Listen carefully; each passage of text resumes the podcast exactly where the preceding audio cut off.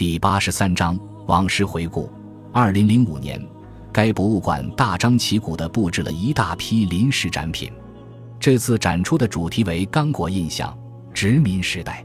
同时还出版一本配有大量插图的同名画册。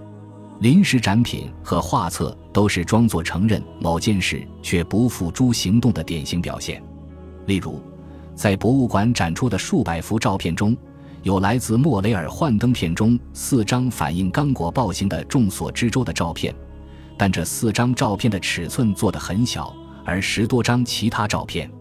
反映的几乎都是无关紧要的主题，比如刚果的音乐家，却做得和真人一般大。还有一张照片表现的是利奥波德于1904至1905年派出的那个调查委员会开庭审讯的情景。该照片的文字说明充满赞誉之词，中部非洲历史上的一个创举。然而，关于那位国王破坏该调查委员会发布调查结果的狡诈伎俩，他们却讳莫如深。博物馆出版的那本画册中有一张半叶大小的利昂罗姆上尉的个人照片。却只字不提他收集非洲人人头，在前院放置脚架，以及他被康拉德用作残暴成性的库尔茨先生原型的事情。该展出和画册公正地赞扬威廉谢泼德是一位业余人类学者的先驱者，但丝毫没有提及本书介绍的他曾经被政府告上法庭的事情。该画册收录了三十多篇学术文章。事无巨细地介绍了从利奥波德维尔的公交车系统到刚果国家公园，然而，没有一篇文章介绍刚果殖民地经济形成的基础——强制劳动制度。那本画册和展品文字中的任何地方都看不到“人质”一词。这一切让我无法对王室博物馆将来会全面的介绍刚果历史感到乐观。不过，在其他地方也是如此。殖民行为很少得到全面的介绍。在美国，你在哪里能看到如实反映美国在菲律宾和拉丁美洲的帝国冒险行为的博物馆展览？数年之后再回顾这本书，让我想到了这本书的一些不完美之处。我最纠结的地方是，将本书中的非洲人个体描绘成一个个成熟的演员太难了。历史学家经常面临这样的困境，因为来自殖民者。有钱有权者的书面记录的数量，往往比来自被殖民者、穷人、无权无势者多很多。我们对利奥波德的性格和日常生活了解那么多，而对当时那些土生土长的刚果统治者的性格和日常生活了解那么少。对于那些因收割橡胶而死的村民了解的就更少了。我经常感到这很不公平。还有，关于斯坦利的记录那么多。却很少有人了解那些与他的职业最接近的非洲同行，即当斯坦利最初替利奥波德开辟刚果殖民地之前，已经在带领脚夫向内地贩运货物的海岸商人。在反对利奥波德政权的那些人中，我们了解莫雷尔、凯斯门特、谢泼德等欧洲人或非洲人的整个生平，但对于奋勇抗争、发动起义或兵变，最终牺牲的刚多鲁。穆鲁姆尼阿玛的生平几乎一无所知，这让这段历史略显片面，因为这会无意识地降低刚果人在这段历史中的重要性。在本书写作过程中，我苦苦思索这个问题，但一直到现在也没有找到一个更好的解决方案。虽然可以找到有关刚果各民族较为详细的人类学研究结果，但有关那个时代的非洲人个体的传记作品少得可怜。与人物密切相关的历史，只能主要取材于利奥波德国王，以及他在美国和欧洲的支持者、反对者的经历。如果要深入揭示那段时期相关非洲个人的生平，只能靠虚构，就像是小说家奇诺瓦阿切比在介绍非洲其他殖民地的做法，或者是托尼莫里森在描述美洲奴隶的生活经历时的做法。现在。一系列记录着利奥波德时代的非洲声音，以一种当年我写这本书时不存在的形式存在了。本书第十章最后部分引述的内容来自二十世纪五十年代，对半个世纪前刚果残暴统治下的几十名非洲幸存者的一篇采访。一个名叫埃德蒙·伯勒特的比利时传教士组织了这些采访交流。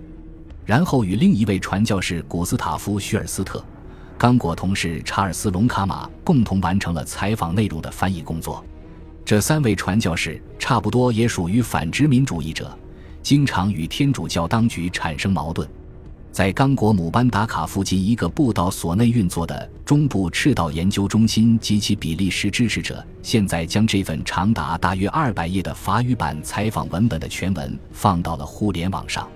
虽然可惜的是，所有采访文本在篇幅上都太短，无法为我们提供有关这些个体详细的生平介绍。但是罕见的提供了来自非洲人的第一手证词。为了写作利奥波德国王的鬼魂之后的一本书，我一直在思想上紧紧跟随1787至1833年在英国反奴隶制运动中发挥了重要作用的福音派新教教徒。这段经历让我意识到，我在这本书中低估了福音派在呼吁英国公众推动刚果改革中的重要性。凯文·格兰特最近的研究之作《野蛮行为的开化：英国和非洲的新奴隶制》强化了这一感觉。格兰特认为，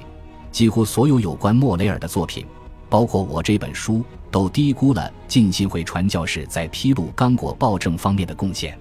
早在莫雷尔建立刚果改革联合会的两个月之前。浸信会传教士就已经开始将苏格兰的大批听众吸引到用神灯放映的幻灯片前。他还发现了一些令人意外的材料。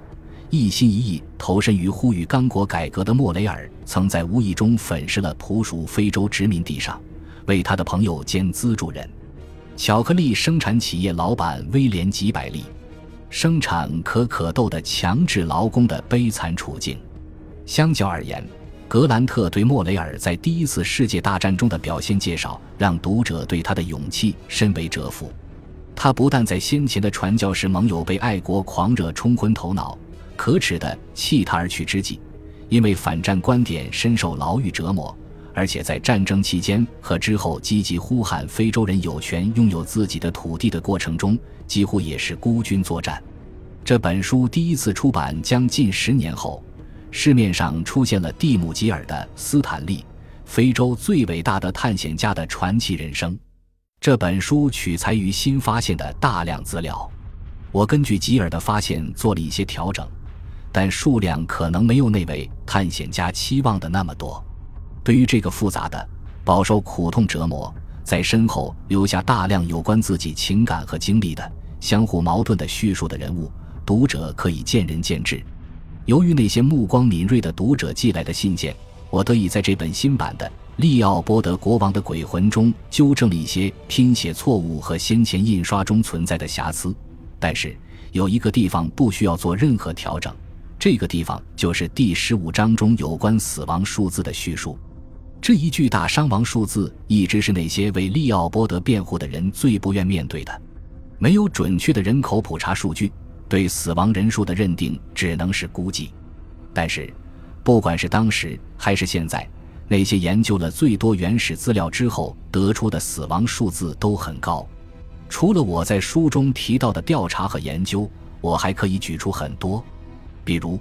一位名叫伊西多尔纳达维尔伊兹姆的刚果学者，在他与利奥波德国王的鬼魂面试的同年出版的《刚果通史》一书中。认为死亡数字大约为一千三百万，比我估计的结果要高。有些为利奥波德辩护的比利时人指出，中部非洲其他国家的殖民地也有灾难性的死亡数字，美洲印第安人的死亡数字甚至更高。虽然这两点都是事实，但他不能否认或原谅利奥波德治下人口的急剧减少。本书首次出版正值长期独裁者蒙博托下台不久。在他掌权期间，这个国家的大多数公共服务已经瘫痪，如同利奥波德控制下的刚果政府，他的政府完全沦为独裁者及其亲信中饱私囊的工具。在医疗、预期寿命、上学和收入方面，蒙博托的统治结束之际，刚果民众的境遇要比1960年其80年殖民统治结束之际更加恶劣。士兵靠设路障收取过路费糊口将军们靠变卖喷气式战斗机牟利。在东京房地产价格持续攀升时期刚果驻日本大使卖掉了大使馆将钱款放入自己的腰包。可以说任何一个新政权都要优于蒙博托的这一政权。一九九七年蒙博托统治结束之际很多人希望长期遭受其残暴统治的刚果民众从此能够从这个国家的自然资源中获得一些收益但事实让他们失望了。来自这个名不副实的刚果民主共和国的消息让国际社会感觉如此恐怖以至于人们会迫不及待地将报纸的那一版翻过去或者将电视换一个频道感染了艾滋病病毒的军人集体强奸女性暴徒洗劫学校和医院。十岁大的士兵挥舞着手中的 AK-47。蒙博托倒台后的数年内，刚果陷入了极其复杂的内战纷争。在这个国家的土地上部署着附近七个国家的军队，还有当地军阀残暴的自卫队，以及来自其他国家将这片无法无天的广阔地域当作避难所的反政府武装，比如应当为1994年卢旺达大屠杀负责的胡图族民兵。卢旺达政府军追击这些民兵进入刚果境内对他们进行了以血还血的大屠杀。仅在之后的两年时间里他们大肆攫取了刚果境内价值超过二点五亿美元的自然资源。这些五花八门武装力量再加上刚果名义上的政府和几个反对派经常根据利益的需要时而结盟时而分裂。感谢您的收听喜欢别忘了订阅加关注。主页有更多精彩内容。